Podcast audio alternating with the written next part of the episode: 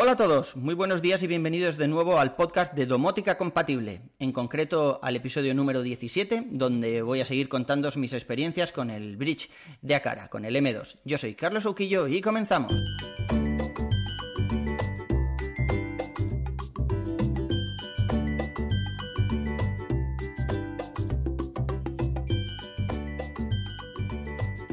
Tal y como os conté la semana pasada, estaba teniendo ciertos delays, ciertos retrasos con los dispositivos de Acara.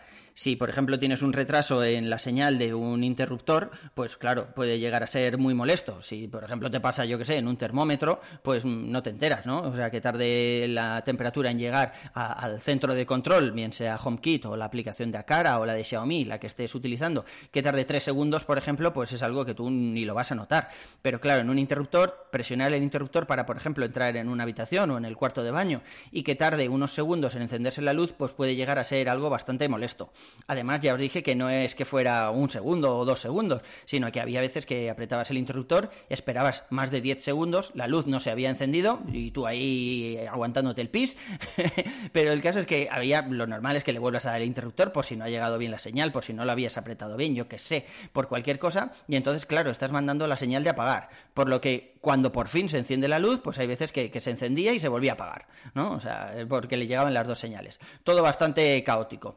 Lo que hice para intentar solucionar esto fue comprar el nuevo bridge de Acara, el M2, que va conectado por cable, así nos olvidábamos de las latencias que podía introducir la red Wi-Fi, y eso que yo tengo un mes, que ya lo hemos comentado en alguna ocasión y tengo pendiente comentarlo un poco más en profundidad, pero bueno, digo, a ver si así conectándolo a red, pues nos quitamos todos estos problemas. Y sí que es verdad que ha mejorado mucho, pero no del todo aún. Y os cuento, eh, este router o sea, este, este bridge de Acara tiene la posibilidad de conectarlo tanto a los servidores europeos como a los servidores chinos, ¿vale? Como hemos hecho toda la vida. Ya sabéis que el bridge de Acara normalmente lo conectamos a China Mainland, o sea, decimos que estamos en la región de China Mainland para que conecte con esos servidores, ya que tiene muchísimos más dispositivos soportados. Cosas como, por ejemplo, el detector de humo, que ya os he contado que, que compré el de Acara, que la colaboración que tenían con Honeywell, que es un dispositivo buenísimo, una calidad estupenda, pues ese, por ejemplo, solo está soportado en el servidor de China. No me preguntéis por qué, porque Honeywell ni siquiera son chinos, son europeos. Entonces, no, son americanos, perdón. Eh, entonces, bueno, no tenía mucho sentido, pero el caso es que se supone que en algún momento llegará a los servidores europeos. De momento solo está en China. Así que el otro bridge, el bridge viejo, lo tenía conectado al servidor de China y todos los dispositivos soportados sin ningún problema. ¿Qué pasa? Que ahora con el bridge nuevo digo, bueno, pues por si acaso es el servidor de China lo que está un poco colapsado, ahí tiene un poco de delay, voy a intentar conectarlo a los servidores europeos. Y el problema que he tenido es que mis interruptores son la versión D1 de los interruptores de Acara en dorado, son preciosos y funcionan bastante bien, pero el modelo este, el D1, solo está soportado en China. Primer problema. No voy a volver a cambiar los interruptores. Eso ya os prometí, que, a no ser que haya un apocalipsis zombie, no voy a volver a cambiar todos los interruptores de la casa, porque me supone una pasta, porque en casa es bastante disruptivo eso de cambiar los interruptores, y hasta que los tienes todos funcionando, pues bueno, pasa bastante tiempo. Estuve investigando por ahí y es posible simular que el interruptor D1 de Acara eh, es en realidad más o menos en el modelo europeo el E1.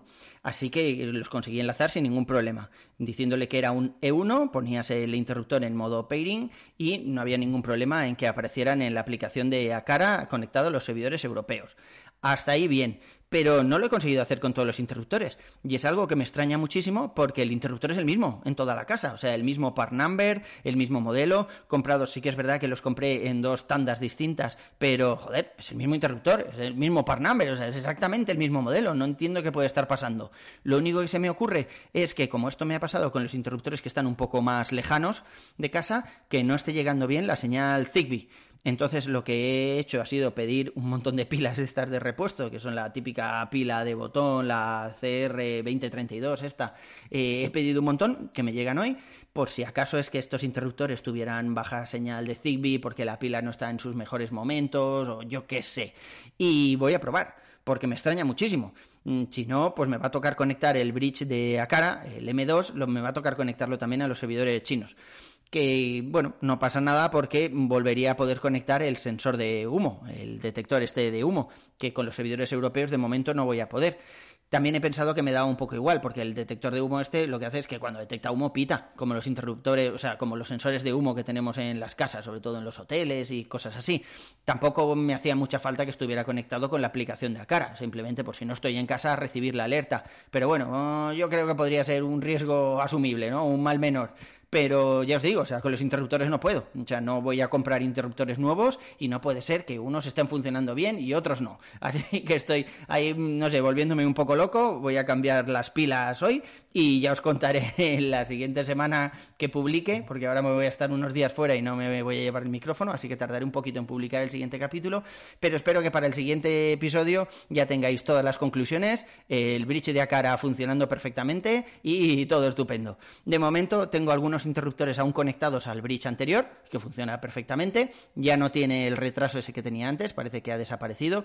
No sé si ha sido por quitar un montón de dispositivos del bridge anterior y ponerlos en el nuevo, que el bridge se, ha desaturado, por decirlo de alguna forma, aunque estaba muy lejos del máximo de dispositivos conectados. No sé si es algún problema que tenían en los servidores chinos y ahora de repente lo han arreglado y no han avisado ni nada.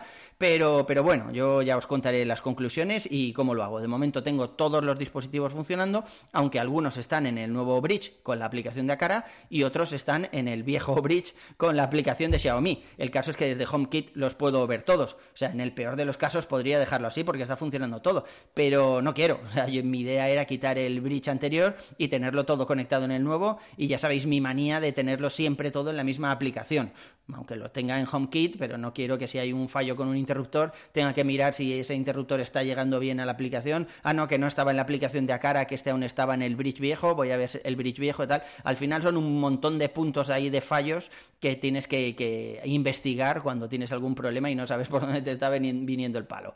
Así que ya os digo, en el siguiente episodio os contaré mis conclusiones y por supuesto cuando lo tenga todo claro haré un post en el blog, que en este momento todavía no hay nada publicado sobre este nuevo bridge sobre el M2. Además, eh, ha pasado ayer, ayer creo que pasó, una noticia bastante interesante y es que los dispositivos de Acara ahora están disponibles para comprar a través del Apple Store. O sea, parece ser que, han firmado algún acuerdo con Apple. Apple ya los tiene más que certificados. La verdad es que no hay ningún problema nunca para que estos dispositivos aparezcan en HomeKit. Y bueno, no sé, puede ser interesante comprarlos a, través del App Store. Eh, lo bueno de esto es que siempre te van a llegar la versión europea, la versión de, tu sitio de origen, ¿no? En este caso de, Europa. Pero lo malo de esto es que les han incrementado muchísimo el precio. O sea, estuve mirando ayer el Bridge M2 a través de la Apple Store costaba 69 euros, creo, casi 70 pavazos, y yo lo compré hace un par de semanas en Power Planet Online y me costó, no llegó a 40, 39 creo, con envío y todo. O sea, la diferencia es bastante sustancial, es casi el doble por dispositivo.